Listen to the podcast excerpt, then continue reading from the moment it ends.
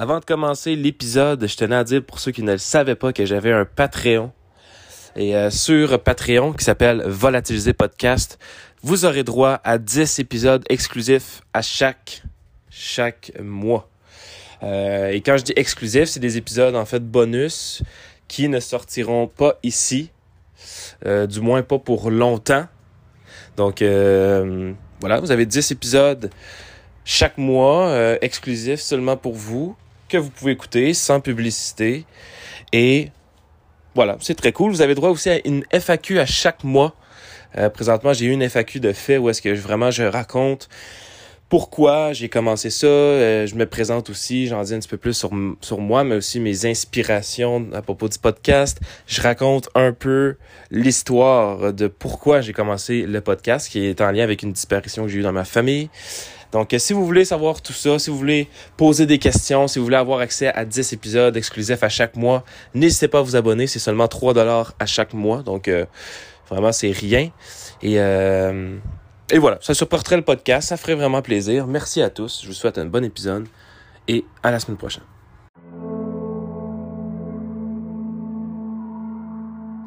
Bonjour à tous et à toutes et bienvenue sur un nouvel épisode bonus du podcast, là on parle généralement de disparitions mystérieuses. J'espère que vous allez bien. Moi, ça va très bien. Je suis très heureux de vous euh, présenter l'épisode d'aujourd'hui. Faut savoir que ça fait, euh, près d'un mois, peut-être même plus d'un mois que j'ai pas enregistré de podcast. Donc je vais essayer, euh, je vais faire de mon mieux en fait pour vous offrir quelque chose de qualité, quelque chose de pas trop de pas trop pire, en fait, j'ai envie de dire. Euh, sachez que au moment où vous entendez cet épisode-là, j'ai emménagé dans un nouveau chez moi avec un studio, donc la qualité va être très bonne parce que je vais avoir également mon micro, euh, mon micro euh, professionnel, donc bref, la qualité, tout va être de, tout va être pour le mieux en fait avec le podcast. J'ai très hâte que que ce soit le cas, en fait.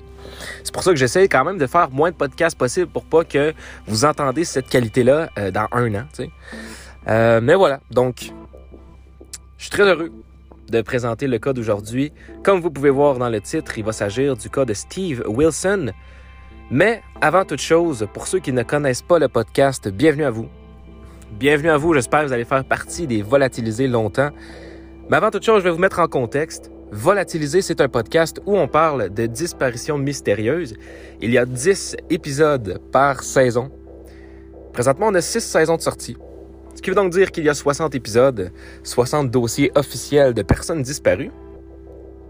Et euh, entre chaque épisode, il y a des épisodes bonus comme c'est le cas aujourd'hui. Et dans ces épisodes bonus-là, on parle de plein de sujets, en fait. De plein de sujets. Tout ce qui est en lien avec le mystère, le true crime, on en parle dans les épisodes bonus. On se gâte. On se gâte, on se gâte mais on ne parle pas nécessairement de euh, disparitions mystérieuses. On va parler, par exemple, d'histoires de meurtres, d'histoires, euh, bon, des, meurtres autant résolus que non résolus. On peut parler d'histoires incroyables de vols, de tentatives de meurtre, euh, de fusillades, de célébrités qui ont, euh, qui ont disparu parce que oui, je, je mets pas des cas de disparition de célébrités dans euh, les saisons officielles. Donc, voilà, on peut parler d'un peu de tout, des pires écoles qui ont jamais existé, des pires youtubeurs. Parce que oui, il y a des célébrités euh, sur Internet qui ont commis des trucs horribles, mais qui ont été suivis quand même par beaucoup de personnes. On peut parler de plein de sujets comme ça. Donc j'espère que ça va vous plaire.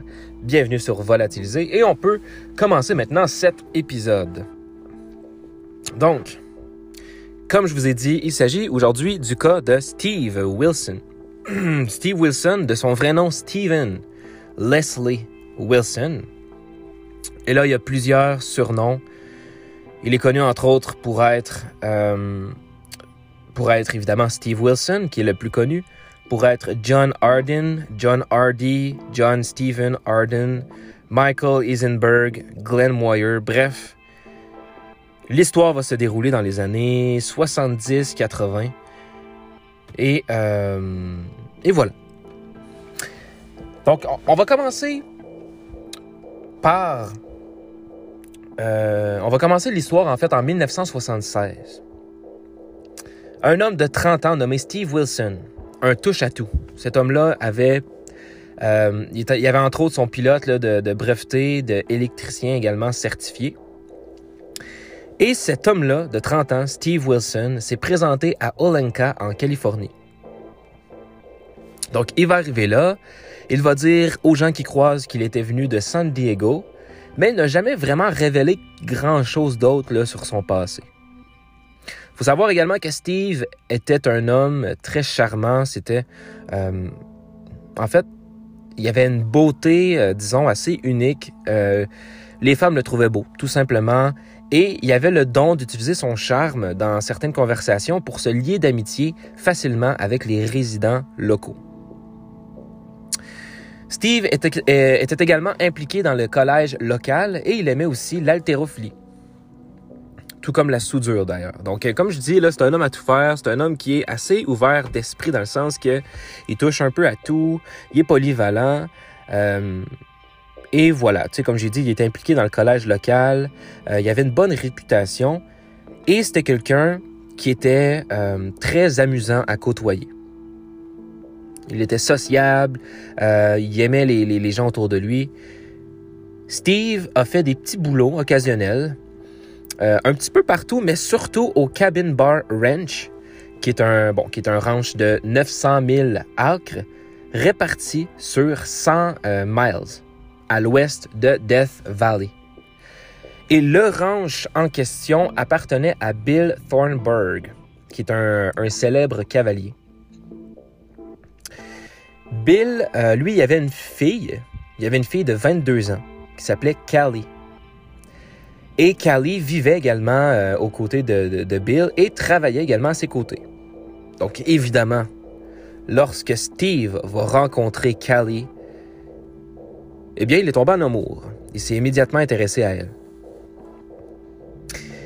Il va utiliser son charme, il va utiliser vraiment euh, sa beauté pour réussir à convaincre la jolie Callie de euh, d'être en relation avec lui, en fait, pendant neuf mois. Et grâce à la bénédiction de Bill, ils se sont enfuis à Renault pour se marier. Tout simplement parce que Bill voulait que sa fille se marie pour qu'elle puisse avoir autre chose dans sa vie que, son père et que le ranch. Alors qu'elle était sur le point de se marier, Callie a commencé à avoir des doutes. Même qu'elle souhaitait trouver un moyen de s'en sortir, simplement. Cependant, elle avait l'impression d'avoir pris un engagement et qu'il n'y avait euh, aucun moyen de s'en sortir.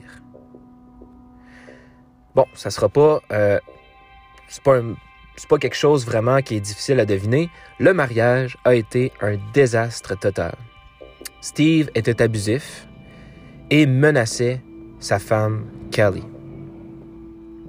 Même que deux mois seulement après le mariage, eh bien, Kelly va quitter Steve pour retourner vivre auprès de son père Bill.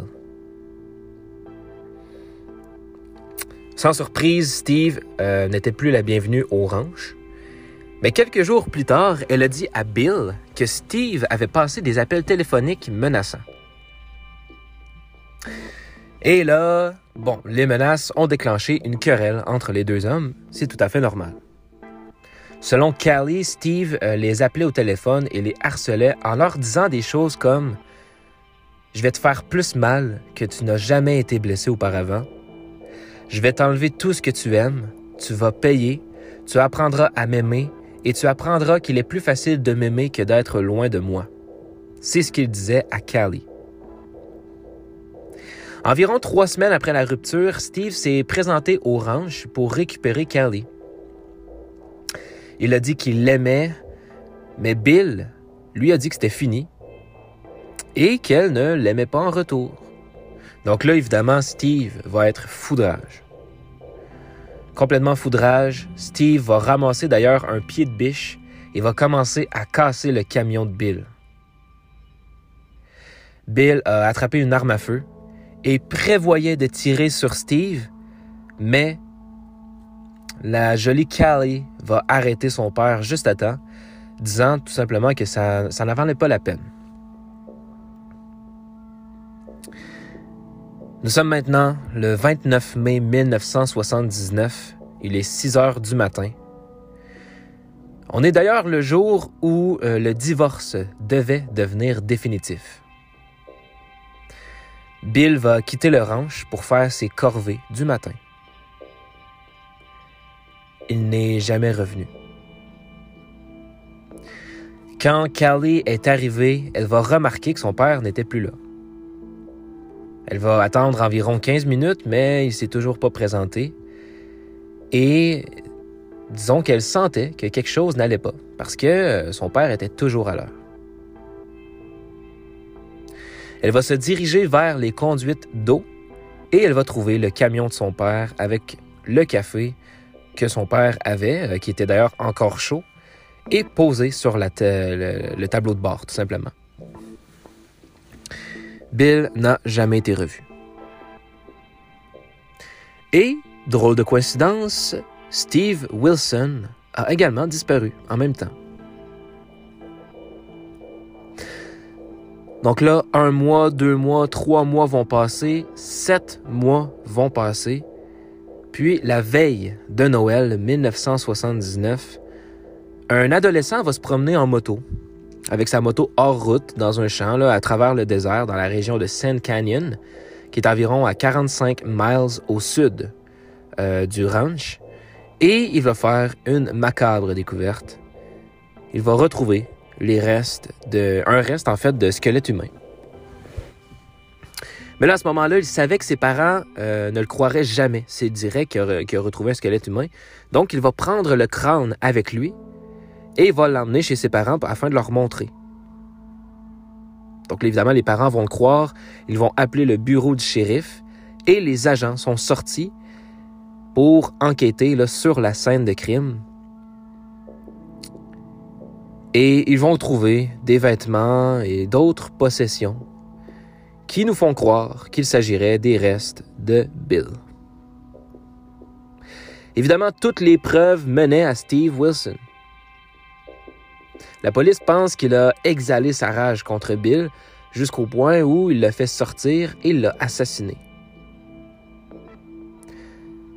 Steve est resté en fuite pendant plus d'un an. Puis en 1981, il a été repéré par un garde-chasse à Kodiak, en Alaska, et il a ensuite été arrêté à Las Vegas. Donc évidemment, il va se faire interroger et il va finalement avouer, déclarant de manière assez troublante qu'il avait forcé Bill à creuser sa propre tombe avant de le tuer. Il a plaidé coupable de meurtre au premier degré et il a été condamné à 25 ans à, euh, à perpétuité pardon, à la prison de Folsom en Californie.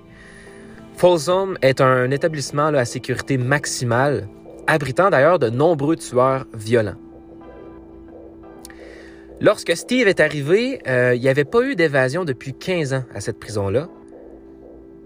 Et je vous cacherai pas que Steve a vu ça comme un défi il, donc, il a donc commencé à travailler là-dessus aussitôt qu'il est arrivé, se faisant bien voir des officiers et des administrateurs.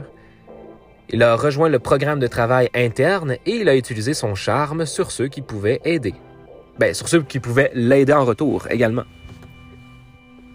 Avant longtemps, Steve est devenu le commis responsable de l'expédition. C'est l'un des employés les plus convoités des détenus de la prison avec le moins de surveillance et la plus grande liberté de mouvement. Et ça, Steve l'a compris. Lorsqu'il est devenu commis dans l'entrepôt adjacent à, l'usine de métal et à l'usine de plaques d'immatriculation, son travail l'a amené à se trouver dans toutes les différentes zones de l'entrepôt, à ramasser les inventaires, les factures et les bons de travail. Par conséquent, qu'il soit dans une certaine zone à un certain moment ne serait pas inhabituel ou significatif. Et qu'il n'y soit pas, ben, euh, ne serait pas significatif non plus. Et là, en tout et partout, deux ans vont passer. Les responsables de la prison n'avaient aucune idée que pendant tout ce temps, Steve, en fait, comploitait une issue complotait en fait euh, un plan pour sortir de là. Nous sommes le 3 août 1984, il est 8h30. Alors qu'il travaillait près du quai de chargement, il met son plan d'évacuation à exécution. Deux détenus se sont écrasés avec leur chariot élévateur, ce qui a distrait les gardiens. Et pendant ce temps-là, Steve s'est dit OK, c'est le moment. Il s'est faufilé dans un camion en train d'être chargé. Et lorsqu'il a complètement été chargé, les agents ont scellé les portes, ignorant qu'il avait enrôlé d'autres détenus pour créer une diversion et l'aider à s'évader. La planification méticuleuse de Steve avait fonctionné. Personne n'a remarqué qu'il avait quitté le quai de chargement. On pense qu'il a cherché et trouvé le maillon le plus faible de la sécurité de la prison. On pense également qu'il planifiait son évasion depuis au moins un an son plan d'évasion a été modelé presque exactement après la dernière évasion réussie de Folsom en 1969, soit 15 ans plus tôt.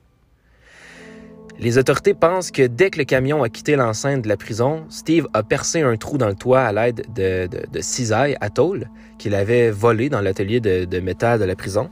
Et quelques minutes plus tard, le camion s'est arrêté dans un bowling local. Lorsque son chauffeur est entré pour une tasse de café, Steve s'est faufilé à travers le trou qu'il avait coupé et il a disparu. Deux mois plus tard, Steve Wilson a appelé les gardiens de, prison pour se vanter de son évasion réussie, proclamant qu'il ne serait jamais attrapé. Même qu'en décembre, il a appelé un, un garde et lui a souhaité un joyeux Noël. Le fait qu'il soit en liberté a rendu la tâche assez difficile pour Callie parce qu'elle ne peut jamais vraiment se détendre. Premièrement, elle n'aime pas être seule. Et, évidemment, elle regarde constamment par-dessus son épaule de peur que Steve revienne la chercher.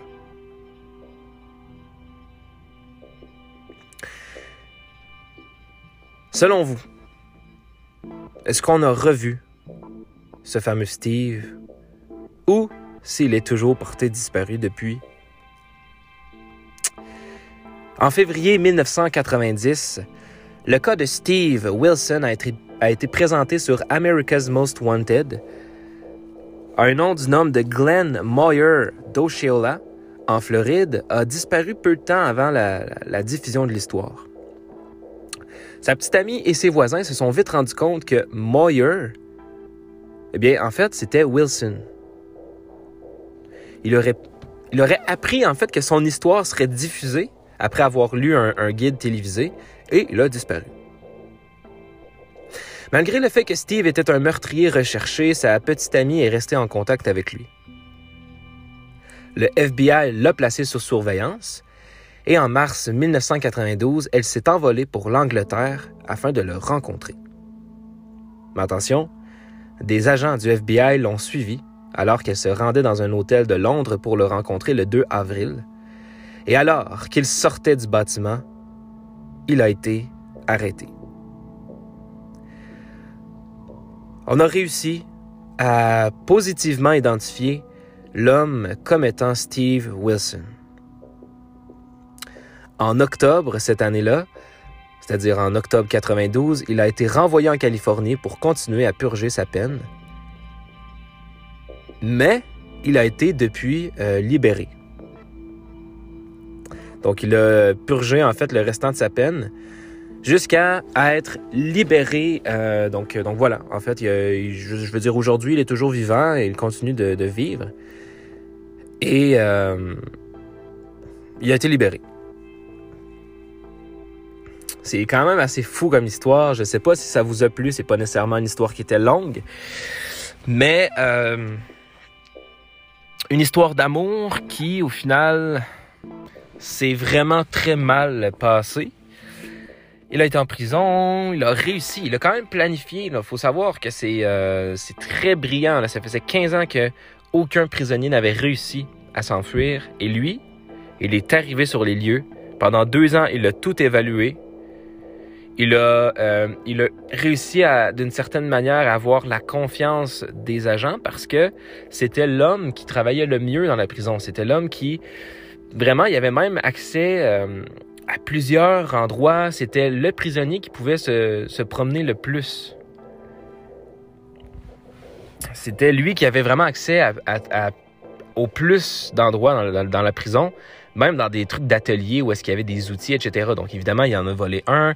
Et lorsqu'il euh, travaillait euh, sur un chargement, il a causé un accident avec deux, euh, deux, ben, deux détenus, en fait. Ce qui a finalement porté toute l'attention sur cet incident. Et pendant ce temps-là, il s'est faufilé à l'intérieur d'un camion. Il a découpé un trou. Et lorsque le camion s'est arrêté pour une pause, plus loin, évidemment, il a sorti par le trou et s'est enfui. Et il a réussi à vivre sa vie quand même pendant un, long, ben, pendant un bout de temps pendant un bon bout de temps quand même. Et là, les restes de Bill euh, Thornburg, là, il avait été découvert là, par, euh, par un, adolescent, euh, comme je vous avais expliqué tout à l'heure. C'était à 45 miles au sud du ranch. J'étais vraiment dans le désert, en fait. Et là, j'ai une photo là, des, des, des, bon, des, du squelette en question, d'une photo de la scène de crime, même si on voit juste euh, le, le, squelette. Et c'est vraiment dans le désert. Donc, euh, mais il avait été découvert quand même sept mois après sa disparition. Donc, ça a quand même pris du temps. Et c'est quand même juste un adolescent qui a, qui a trouvé. Euh, un adolescent qui faisait euh, de la moto là, hors route, qui a découvert euh, le corps. Donc, euh, donc voilà, il a été condamné évidemment pour meurtre et pour évasion, mais comme j'ai dit, je ne sais pas vraiment quelle année il a été euh, sorti, mais depuis le temps, il a évidemment été libéré. Donc, euh, il n'est pas mort en prison. Tout a quand même bien été. Il a pu ressortir. Et je sais pas si il est toujours avec la copine, euh, la copine en question qu'il avait, euh, qu'il avait à ce moment-là. Mais voici l'histoire quand même assez incroyable de Steve Wilson Steve Wilson, John Arden, John Hardy, John Stephen Arden, euh, Michael Eisenberg ou Glenn Moyer. Euh, bon, ça reste Steve, là, mais manipulateur, mais quand même très intelligent, euh, cet homme. Donc, je trouvais que c'était une histoire quand même assez intéressante, assez passionnante à vous présenter. Je sais pas si ça vous a plu. Si ça vous a plu, sachez que vous pouvez suivre le podcast sur toutes les plateformes aussi simple que ça. Vous pouvez suivre le podcast sur, euh, sur Spotify, sur Apple Podcast, euh, en bon, balado. Sur euh, peu importe, en fait, il y, a un, petit bouton suivre. Vous allez avoir les notifications, mais aussi ça me donne ça me donne de la visibilité. N'hésitez pas à me donner une bonne note pour ceux qui, qui, qui, sont sur Spotify ou Apple Podcast. N'hésitez pas à donner une bonne note d'évaluation. Je sais que c'est sur 5 étoiles il y a un moment où est-ce que j'avais vraiment baissé. Je sais pas pourquoi. Il y a, je, sais pas. Il y a beaucoup de gens qui n'ont pas aimé le podcast. Donc, euh, pour ceux qui l'aiment, eh bien, n'hésitez pas à montrer votre intérêt pour le podcast parce que moi, c'est vraiment les seules euh, évaluations que je vois, en fait. Donc, si vous êtes sur Spotify, il y a un petit, euh, vous pouvez donner un, une note sur 5 étoiles sur le podcast. Ça fait plaisir, ça supporte le podcast. Merci euh, à tous et à toutes. Merci à la France, au Canada, la Suisse, la Belgique et euh, les États-Unis. Je dis les États-Unis encore une fois parce que c'est euh, le, le, cinquième pays qui écoute euh, le plus le podcast. Probablement par erreur, mais merci quand même. Et nous, on se retrouve dans trois jours, comme à l'habitude, pour un euh, nouvel épisode bonus. Voilà, prenez soin de vous. Je vous fais des gros bisous.